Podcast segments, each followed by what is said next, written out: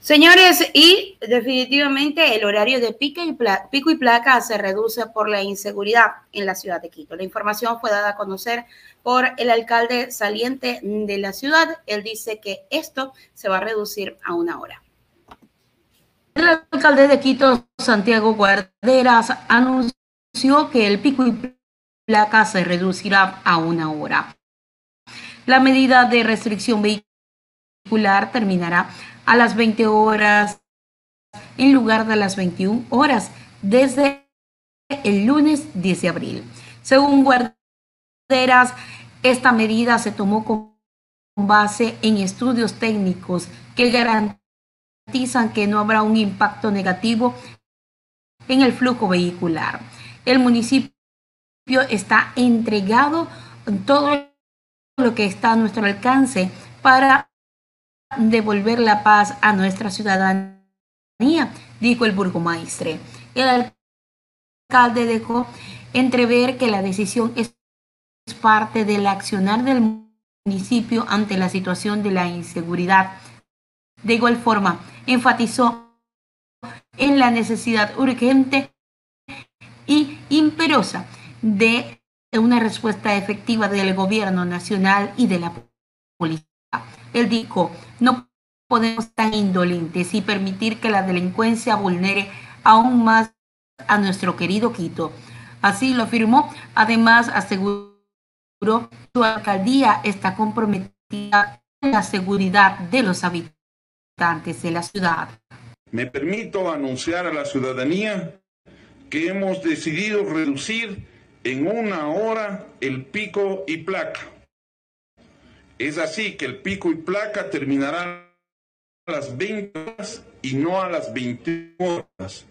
El próximo lunes 10 de abril estará lista la resolución para implementar modificación en el horario. Esta medida ha sido tomada sobre la base de estudios técnicos que garantizan que la resolución no tendrá impacto negativo en la movilidad ni en el medio ambiente.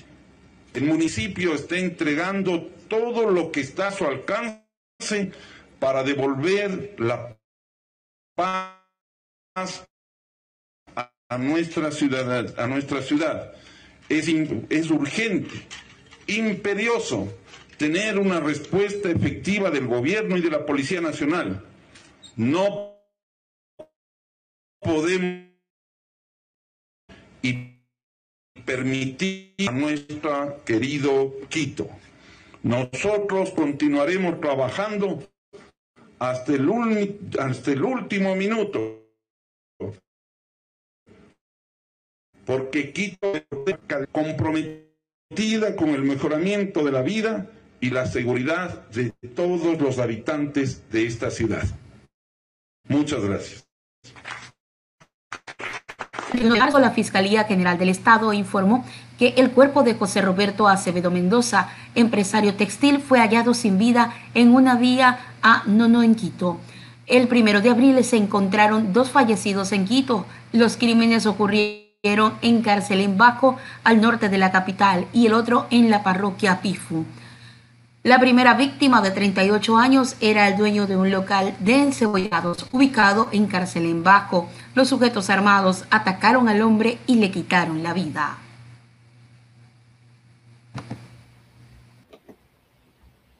Mientras tanto, también en la ciudad de Quito, las casas del sur de Quito se inundaron tras las fuertes lluvias. Y es que el cuerpo de bomberos atendió cinco viviendas afectadas por la acumulación de agua en el sur de Quito la tarde de este martes 4 de abril. Así lo informó el jefe de bomberos, Esteban Cárdenas Valera, en su cuenta en Twitter. En las imágenes compartidas por Cárdenas se pueden ver videos de los patios y pasillos de las viviendas donde estaban llenas de agua. Las informaciones eh, se utilizaron, según informaciones, las personas tuvieron que utilizar herramientas para sacar el agua de sus casas. El agua acumulada no provocó mayores afectaciones en las viviendas de este sector del sur de Quito. También el cuerpo de bomberos estuvo informando acerca de esto y dijeron que la tarde de este martes se habían, desde la tarde de este martes se habían registrado lluvias en el sur de la ciudad, Por fortuna, no se produjeron mayores afectaciones y al momento han atendido a cinco viviendas afectadas por acumulación de agua.